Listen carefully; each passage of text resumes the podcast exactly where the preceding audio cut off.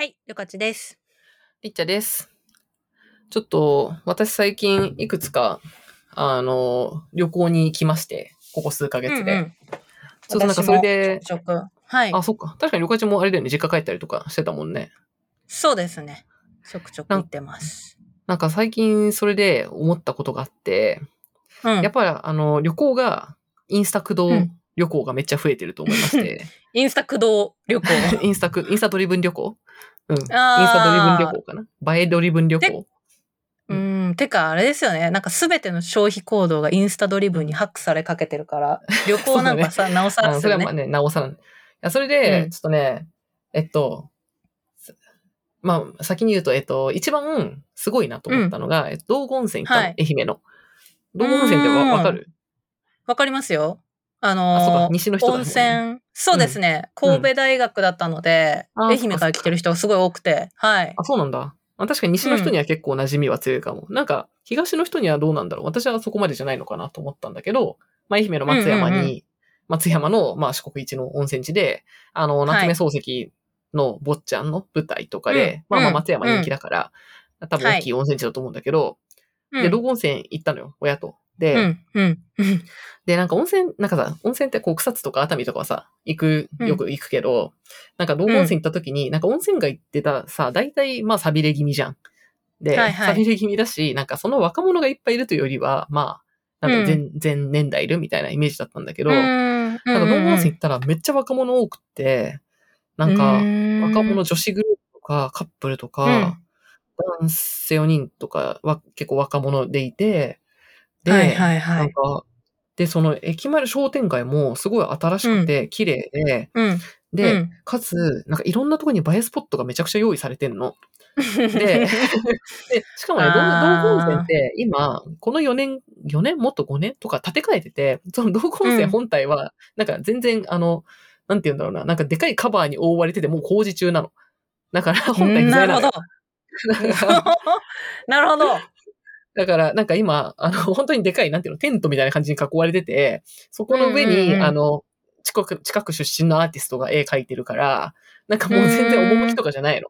なんか謎の派手なテントで囲われてるみたいなは感じで、いはいはい。なんか、だから今観光地としてはめちゃくちゃビハインドなはずなんだけど、なんか人を思ってるすごいいっぱいいるし、普通に賑わってて、うんなんか錆びれてなくって、で、今っぽい店。がいっぱいあって、で、で、すごいと思ったのが、あの、ちょっとね、ハッシュタグでね、道後温泉とか見てほしいんだけど、東郷温泉。なんかね、すごい映えてるんですよ。やば。私がイメージしてた道後温泉のから数年。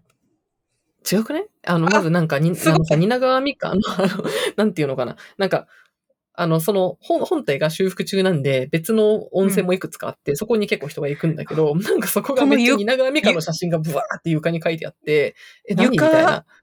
すごいでしょ？床が、チームラボみたいな感じになってる。そうっすね。とか、まあそれも映えだし、なんか他にもこう商店街があるんだけど、それぞれがこうあの映えるソフトクリームとか、映えるプリンとか、映えるパフェとかなんか、か、あのーなんかちゃんとね、か多分これは映えることを考えて演出されたんだろうな、みたいな、ななんか映えスポットですみたいなのも書いてあるし、なんかちゃんと観光協会の誰かがこれをまとめてディレクションしてるのではないかみたいな、なんか、うんうん。すごいうまくされてて、うん。すごいなって思って、ちょっとびっくりしたんですよ。いやでもなんか2018だったかな？あの、うん。流行語大賞にインスタ映えが選ばれたのって。うん。でうんうんその、2018きでコロナ直前ぐらいの時に、うん、その地方創生みたいなことをやってる友達言ってましたけど、うん、もうどこの地方行っても議題はインスタ映えだって言ってました。うん。まあそうでしょうね。うん。わかる、わかるよ。うん。でもだって、シンプルに映えないと人来ないですもんね。そうね。いや、でもそれで、あ、そう道後温泉はそれですごい映えてて、あの、うん。うまいなって思って、で、その後別のタイミングで、えっと、い伊勢に行ったの。あの、三重の。うん。で、伊勢のあの伊勢神宮と、あと近くの、うんうんえっと、あと近くになんかビソンっていう新しい施設ができて、そこ行ったんだあ、けど、それ、リチャさんのインスタで見て、私、伊勢はうん、何回か行ったことあるので、こんなんできたのって思いました。そう、めっちゃでかい、なんて言うんだろう。うん。そう、なんか伊勢、あれ何？なんかね、ビソン、い伊勢、まあ、伊勢神宮はみんな知ってるとして、あの、ビソンは、はなんか伊勢神宮から車で20分ぐらいの、なんか、なん、なんていうの？なんか別に最寄りの電車とかはない広大な土地に、なんうん。て言うんだ、あれ。なんか軽井沢の春ニレテラスとか、軽、神楽坂に昔あった赤具とか、なんかそういう感じの、こう、すごいでかいエリアにうん。おしゃれなショップがこう立ち並んでいて、ちょっとこう、なんていうのかな、いっぱい歩く遊歩道みたいになってて、で、中身的には、なんかアコメ屋東京みたいな感じのこう、日本のいいものとかを並べましたとかうん。あと、サルタヒココーヒーとかなんだけど、サルタヒココーヒーとかミナペルホネンとかがあって、あと、だしの店とか、海苔の店とか、醤油の店、麹の店、甘酒の店みたいなのがちょこちょこあったりして、なんか、うん、あとホテルとかが併設されている謎の広大なおしゃれショッピングエリア。そんなのが三重にできる時代になったのか。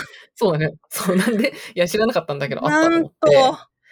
で、いや、なんだけど、私が、そう、なんでこのお映えの話をしてるかっていうと、道後温泉は私の中では、映えるし、中身も、コンテンツも十分ある温泉だったんですよ。うんうんうん。で、えっと、伊勢神宮は、あの、いや、伊勢神宮はこう、すごい厳かで素晴らしいんですけど、なんか映え、うんうん。あんま映えない。あんま映えないな。あんま映えないな物が。でかすぎて写真に収まんないんです。よ。伊勢神宮、うん。まあ伊勢神宮本体もね、まあそもう写真撮るもんじゃないんで、そもそもね、その、うんうんうん。あの、本、本尊とかね、いけない、本尊、うん。その、聖宮とことかは入れないし、うん。伊勢神宮と、あとそこにおかげ横丁、えっと、なんだっけな、なんとか通り。をおかおげ横丁。かげ横丁ですね。っていううんうんそこもおかげ横丁も20年ぐらい前に作られた ?30 年前かな、うん。に作られたこうエリアなんだけど、そこはいい素材はある割にちょっと映えの演出が弱いと思って、なんか、伊勢神宮エリアは、中身いい映えもったいないだと思って、で、うんうん。最後そのビソンってとこは、えっと、映えるんだけど中身微妙っていう、なんかその3なるほどついった中で、それぞれが、こう、なんか、こう、比較表みたいな感じになって、すごい、うんうんうん観光地の映えについて思いを巡らせたっていうのがね、最近だったんですわ。うん。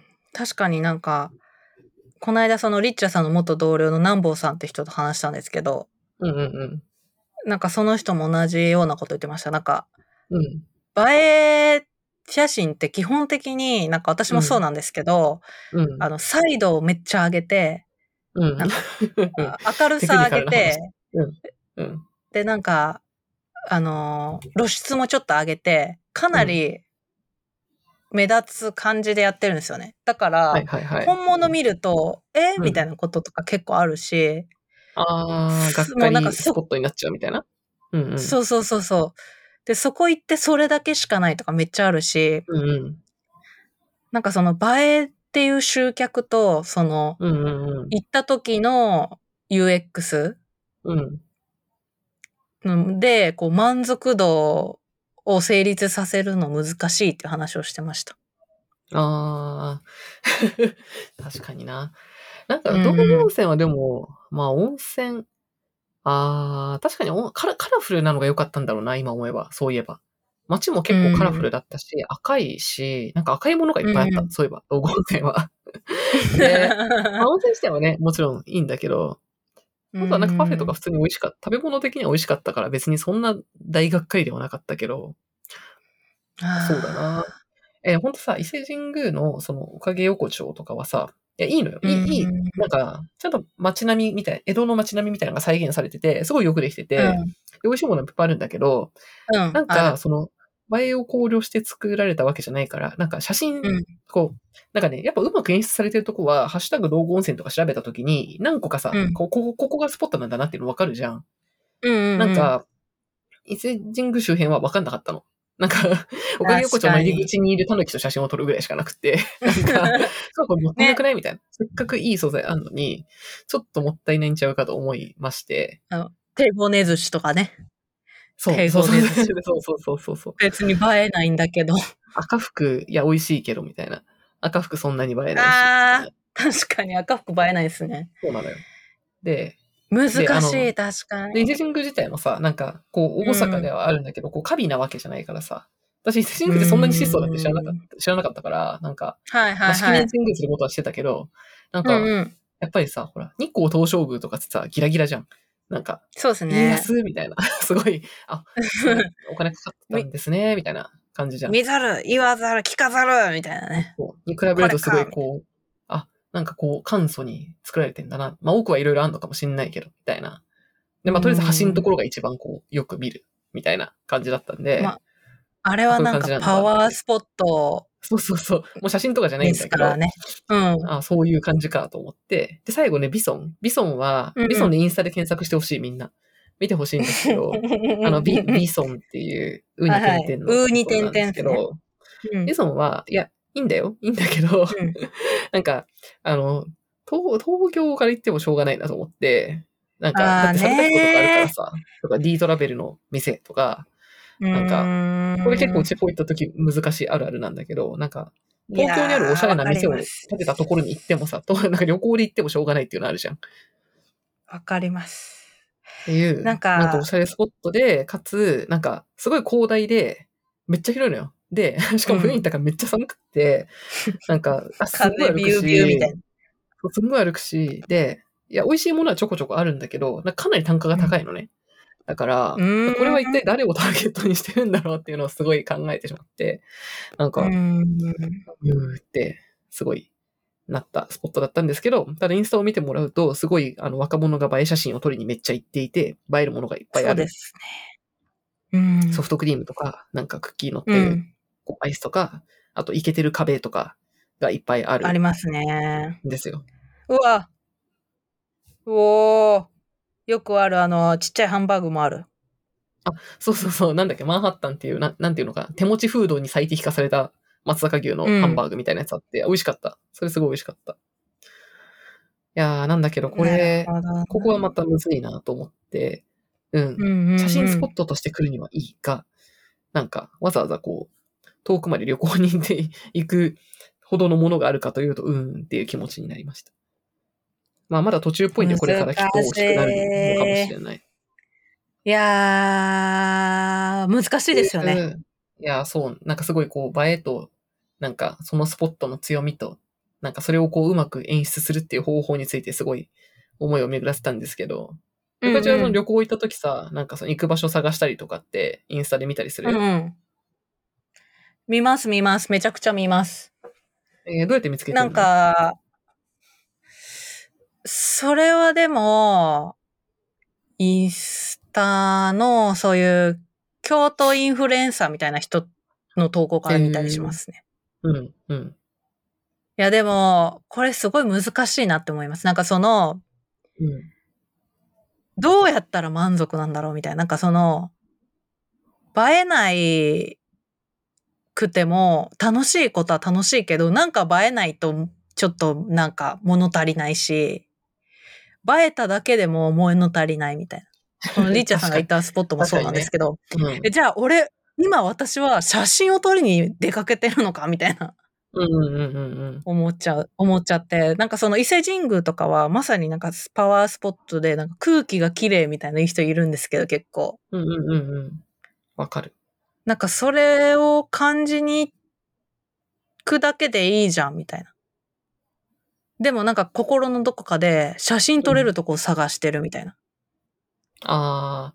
でもさ、確かになんか自分が別に旅行先探すときにそれをなんか映える場所に行こうと思うわけでは全くないけれど、ただ現地行ってうんどこ行こうかなって思ったときに、やっぱなんかハッシュタグで、あれみんなどこ行ってんだろうみたいな調べると、自動的に映える場所がいっぱい出てくるから、あ、ここに行ってみんなこういうことを撮ってんのねって、なんか思って、まあでも何も手がかりない街だったらやっぱそれを参考に行くから行ったりするな。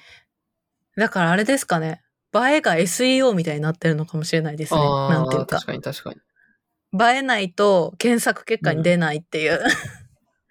ああ、でも最後ホテル決めるときとかもそういえば、あれだ、なんか、た一級とか楽天トラベルとかで、うんとりあえずホテル検索して、なんか、うん3つぐらい良さそうかなってとこに絞ったら、インスタで見て、で、なんか、インスタで見たときに、なんだろう、なんか、やたら、風呂で女の人が写真を撮っているって思ったら、ちょっとここ違うかもな、みたいなのとか、あなんか、やたらアフタヌーンティーで若者が撮ってる。あとちょっと年齢層高いかなとか、なんか、うんうんうん子連れ、子連ればっかりだとなんかこうちょっと子供ここ多いかもなとか、結構そういう客層とかどういう人が来てるのかを、そういえばインスタで判断してるな。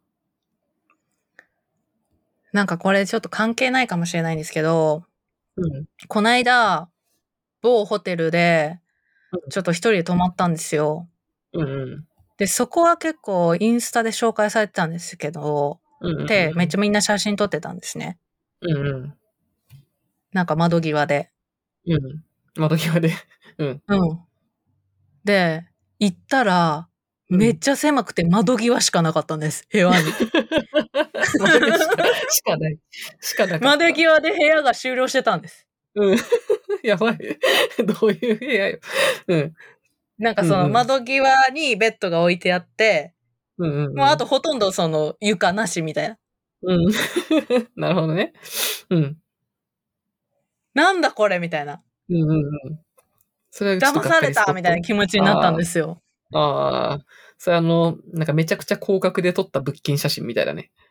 そう。え？そうそうそう、確かに。こう、都会の家に訪問して、え？うん。うん。こんだけしか奥行きないのみたいな。い うんうんうん。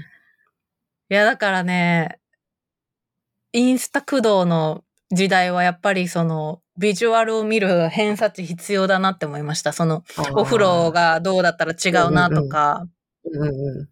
確かに。検索結果に、まず映えないと表示されないから存在することにさえ気づいてもらえないが、うんうんうん。ちゃんと見極めないと、うんそのスポットしかないところに行ってしまう。ああ。そう、あのね、写真に写らないものを想像するっていう力が問われるよね。そう。そうなんだよな。うーん、そうなんですよね。そこはでもさ、人気なの？それで。人気なんです。すごく。別にそのさ、なんか行ってみたら、がっかりしましたみたいなレビューとかは別についてないわけ？ない。みんななんなか、リフレッシュしましたみたいな。で、よくよく見てみたら確かにみんな窓際の写真と鏡に映った自分の写真しかないんです。うん。確かに。他のとこないって。うんそう。だから、ねやっぱ偏差値問われるなと思いました。で、写真撮って、ある程度満足してる自分も怖かったです。なんかかる。結局、なんか別に満足してないのに、写真、いい写真撮れたらちょっとなんか満足してる気がして、え、私、普通のこういう生活から逃れるために来たのに、結局、う写真撮って SNS をに上げることしか考えてないじゃん、みたいな。ああ、これ、ちょっと深淵を覗いてしまったね。あれ、確かにさ、わかる。あでも確かに、なんか別に私もそんなインスタは別に更新してないし、りょかちはさ、ちゃんとフィードも更新してるじゃん。私フィードなんて多分2年ぐらい更新してないし、なんか別はいにさ、写真を求めてるわけじゃないんだけど、でもなんか、近くに、なんか調べてさ、来た場所の近くに映えるスポットがあるとさ、とりあえず行って、あ、これなんか映える写真、なんか頑張って撮んなきゃって気にさせられるんだよね、そういえば。そう。なんっていう。か、その、イインスタがない時の旅行とかどうだったか思い出せないじゃないですか、ちょっと。ああ。何を楽しんでたはのかい。や、なんかインスタがなかったら普通にコトリップとかに載ってる店にさ、あの、とりあえずは多分行ってたわけよ。だから、うんかしらこう、あの、示してほしい。なんか、サンプルコースみたいなのが欲しいっていうのは多分変わんなくて。で一応それでうんうんうん行って、店の雰囲気とか見て、それで、まあ、よ、おレオッケーなレベルだったら、なんかそこうん行くし、なんかもっといい情報、その友達とかが教えてくれたいい店とかがあれば、まあそっちに行くみたいな感じでやってたかもな。うんうんうん。いや、でもその時にうん。何を楽しんでたか。うん。うん。思い出せない。うん。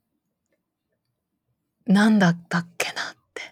あ、でも旅思います行のさ、楽しみ方ってさ、結構、なんだろう、変わってるなってすごく思うし、うん。なんか昔、その、なんだろうな。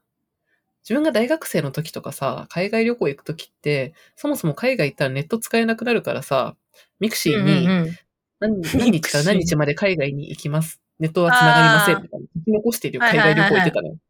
なんかあれすごねか、ったなと思って。LINE のステータスメッセージも書いてありますよね、なんか。え、そうなの？何日不在。LINE まで書いてなかった。そうなんだ。そういうのがあったんです。はい。いやー確か。に。で、その時の旅行って、なんか海外旅行って今より、まあ自分の年もあるけど、その時二十歳ぐらいだったから、うんうん。なんか、もっとすごいこう、なんだろう、冒険感があったんだよね。うんうんうんうんうんうん。地球の歩き方買って、行って、で、現地着いたら、とりあえず街の地図を紙で手に入れて、うんなんかそれで、あの、とりあえず見て、なんか、うんうんうんだんだんこう土地感みたいなのを覚えて、で、あ街を歩き回って、ーで、ネットもそんうな繋がんないから、なんか時間とかも、電車の時間とかもさ、調べて。行って、みたいな。だからすごいこう、なんか冒険感に溢れてて、達成感もすごいあったし、あったんだけど、あとまあ一人旅だったし、なんかすごい記憶に残ってるんだけど、その頃海外旅行とか。うん。なんか今はさ、別に大して調べなくても、現地着いて Google マップ見てさ、行きたいカフェ入れれば行けるからさ、うん。すっごい楽なんだけど、なんか、うんなんだろう、そのドキドキ感はあんまないっていうか、なんか楽すぎて、あんまり記憶が薄いなって思うこともある。ねえ、確かにその、何回もいろいろなところを通るうちに、土地、ここが都会で、うんうん、でもここは都会じゃないけどちょっと流行ってるエリアで、みたいなの、うん、懐かしいですね。うんうんうん。いやー、まあどっちがいいとか悪いとかじゃないんだろうけど、うん。インスタ駆動ですね、今や。本当に。まあ旅行、そうだよね。なんか難しいよね。なんかその、全部見ない、なんか何もネットを見ないで、その自分の、うんなんか、ああの、匂いだけをこう、勘にして、いい店を探すんだっていう、こう、原理主義もさ、もちろんあると思うんだけど、うんでもやっぱ難しいじゃん。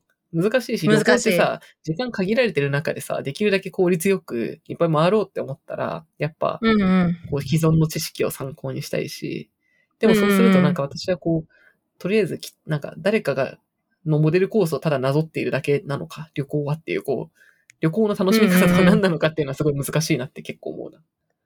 ああ、なんか私はなんか、この、こう、この、なんていうか、だ、誰かにレポートするために旅行してる感がすごい SNS になってから強いっていう。えーうんうん。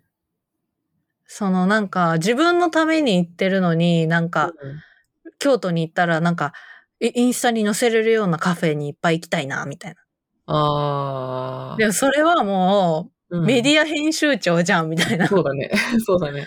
取材やん、みたいな。うんそうじゃなくて、なんかその、なんか行ってみたい通りに行くだけでもいいし、なんかそういうインスタに載せられないものを見に行かないとな、とかはすごい思いますね。なんか、うん、うん、うん、とか、だそれ、誰かのにレポートするためだけになってないかなとか、うん。うん、うん。最近すごい思います。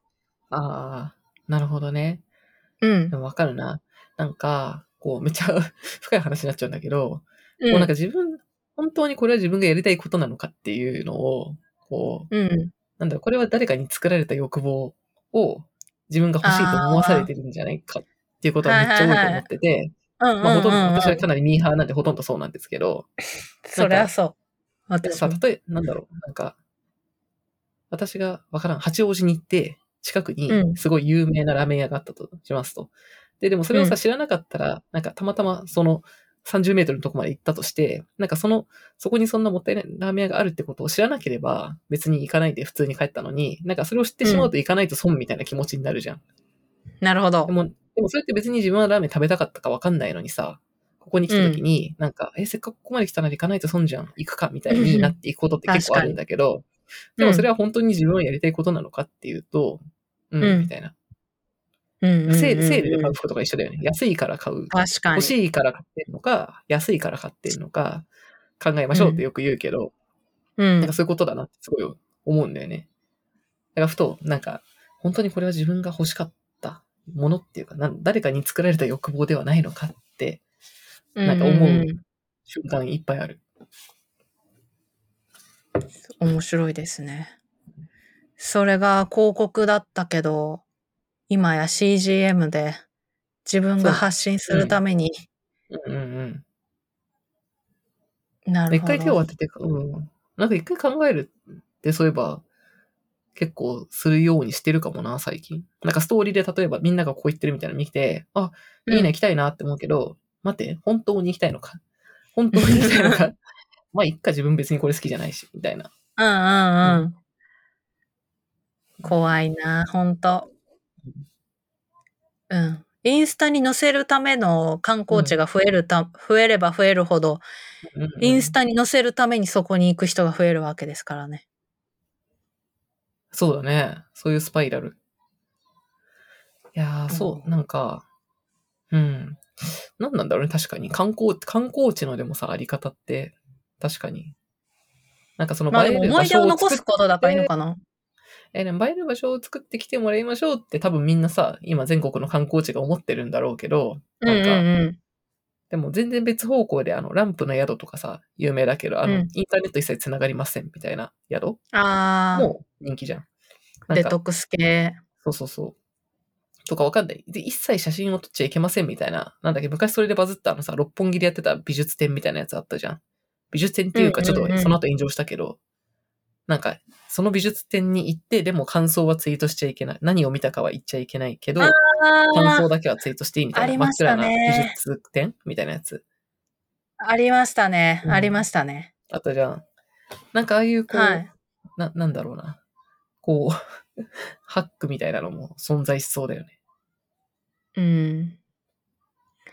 観光地、コロナが完全に終わったらまた復活しそうだけど。そうね、このちょっと観光なんか答えはないんだけど、こう観光地の映え化というものについていろいろ感じた。うだな本当に、うん。確かに。京都に戻ったら、それはすごく感じました。うん。あとスイーツ店がすごい映える化している。なんか、映えるっぽいスイーツをいっぱいこう作って、ハンド。わかりますよ手持ちフードみたいなやつめっちゃ増えた。結局、あの、生で絞ってくれるモンブランはどこのオリジナルなの？みたいな。あの、京都のでもあの、モンブランの店めっちゃ人気だよね。うん。え、あそこなの？でも、金沢でも見たし、みたいな。え、そうなんだ。えーそうなんだ、はい京都のやつだと思ってた。いやー、どこ、なんか結構いろいろなところで見ます。あ、そういえば、そうだ、さい最後に思い出したけど、そのビソンに行った時に、すごいなって思ったのが、あの、フルーツ大福あって、出たはい。連載店かな？え、あれもさ、うんうんうん元祖わかんないんだけどさ、あれ考えた人マジで天才じゃない、天才。だってフルーツ、フルーツなんて大体の場合さ、そのまま食べた方が美味しいわけよ。ほぼ全ての場合において。はいはいはい、だからはい。別にあんことか大して入れずに、大福の皮だけつけて、で、まあ断面は確かに綺麗です。で、断面をタコ糸で切るっていう、うんこ。れ考えた人マジ天才だなって思う。ね。しかも、あれによって、その、見た目が悪いフルーツとか使えるようになったらしいですよ。あー、なるほどね。廃棄分とかも使えるってこと？そう。なんか安いフルーツうをん使えるらしいです。すごいなこれは。もう旬のフルーツとか場所、場所限定とかもさ、いっぱいできるしさ。うん。いやー、すごいよね。あ、あとね、あの、サンドイッチも同じで。フルーツサンドイッチ。そうね、そうね。フルーツサンドはな、まあどこでもできる、できるっちゃできるが、確かにフルーツの断面、断面。でも、ああいそうスキームを開発する人、すごいい。ですよね。例えば、その、そのモンブランもそうだし、うんあの、チーズ、トロトロもそうだし、うん。あの、フルーツを何かに挟んで断面を切ってそれを見せるっていう。ああいうスキームを考える人、ほんと天才だわ。あ、わかるわかる。そういうの、うん。なんか、うん、そう、それ考える人、面白いよね。うん。いや、でも、本当にフルーツ大福はどこにでもありますね。いや、でも糸で切るをなんで考えたのかマジで知りたい。糸で切るすごくない？うん。むしろ、普通だったらさ、あの、なんか、あの、何、雪見大福についてるあのさ、ちっちゃいオーナーを、何角みたいな、梅みたいなのつけて切ってもらえばいいって思うじゃん。うんうんナイうん。フみたいな。なるほど、確かに。ああ。でもそういうものありますよね。なんか、うん食べる、だって食べるにしたら絶対雪見大福の方がいいじゃないですか。便利じゃないですか。そうだね。てか、あとなんか切るだけだからさ。そうそう、それは完全に映えのためのそうだね。行為じゃないですか。うなんか、昔、うん。飲み物のそのストロー、飲み物がこうカップがあって、ストロー刺さってて、うんうん。そこにドーナツ置いてあるあドーナツ屋さん流行りました ドーナツ刺さってた。あれも。映えのための儀礼ですよ。確かにね。そういうことなんでしょうね。うん。うん。誰かやってた人がいて、それを発見したみたいな感じなのかな。うん。かなぁでも、でも確かになんかそうう。いう、そういうの考えたらでもいっぱいあるのかもな。そのストローにドーナツ刺すみたいな。なんか、いや、意味あるうんみたいな感じだからさ。でも我々のような人は思い思いつかないわけよ。映えること以外に意味なんかないですからね。そうそうそう。でもそういう発想いろいろあるんだろうな。うん。確かに。あーね。あの、最近増えてるあの、スヌーピー餃子とかね。え、何スヌーピー餃子？あの、スヌーピーの、なんか、うんうん。顔を餃うん。餃子に、うん。とか、スヌーピー餃子。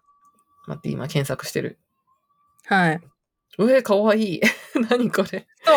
スヌーピー餃子めっああ、なるほどね。餃子にスヌーピーの顔が、なんか、え、でもちょっと怖い。集合体恐怖症の人はダメかもしれない。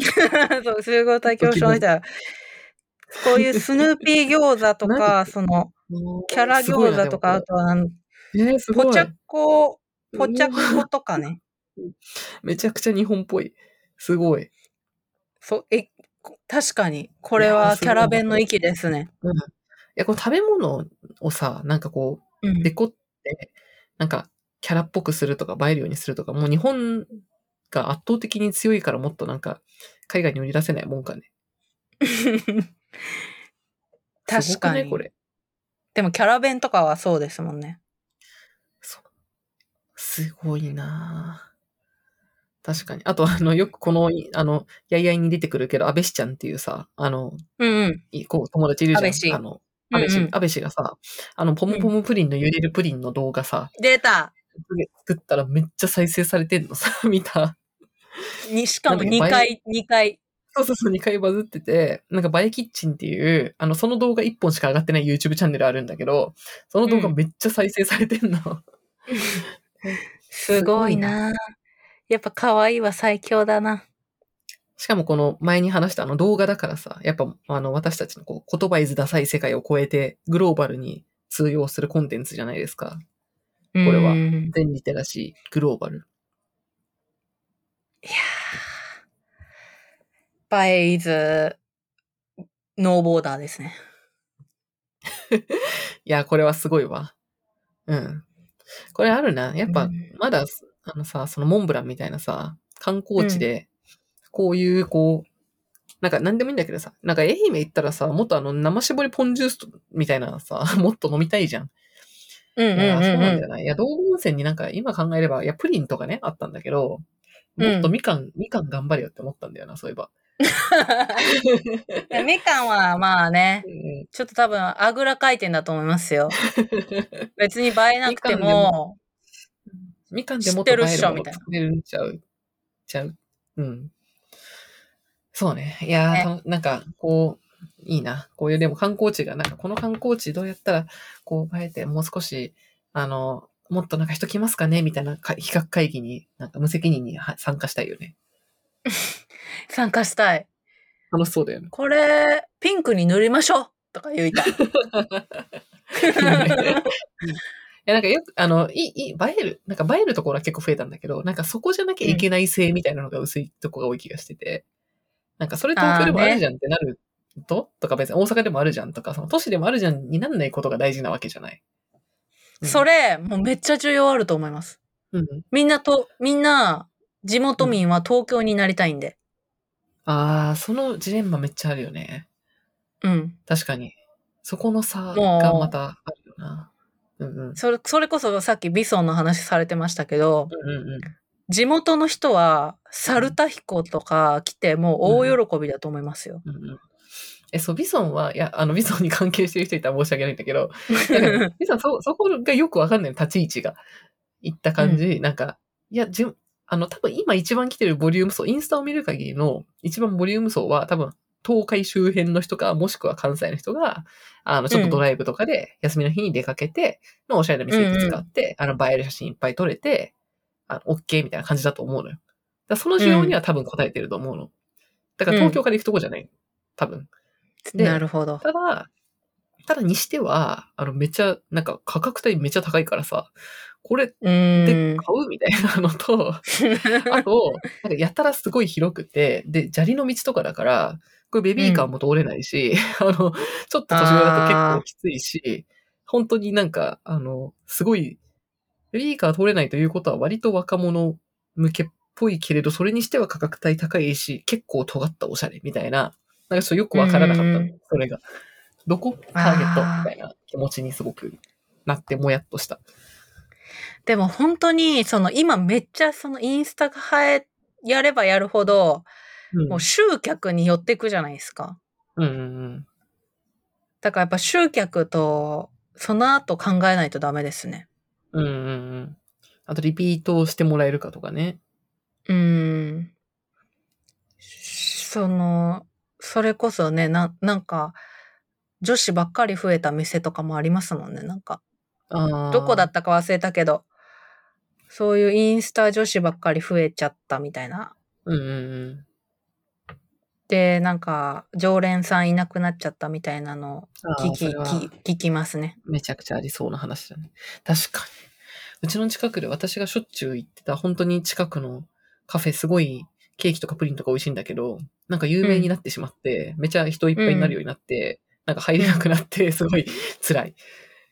普通にね私がコーヒー豆を買いに行きたいだけなのに、みたいな。めっちゃ写真みんな撮ってるみたいなね。そうそうそう。うーん。うーん強力な収益ツ集客ツールだけに難しい。そうね。はい。そんな終わりはないんですけど、最近観光地に行って思ったことでございました。やいやいラジオではお便りを募集しています。概要欄に Google フォームを貼っているので、そちらから質問をお送りください。その他、感想、えーコメントも、ハッシュタグ、やいやラジオをつけて、ツイッターでツイートしていただけると、えー私たちが見に行くので、ぜひお待ちしています。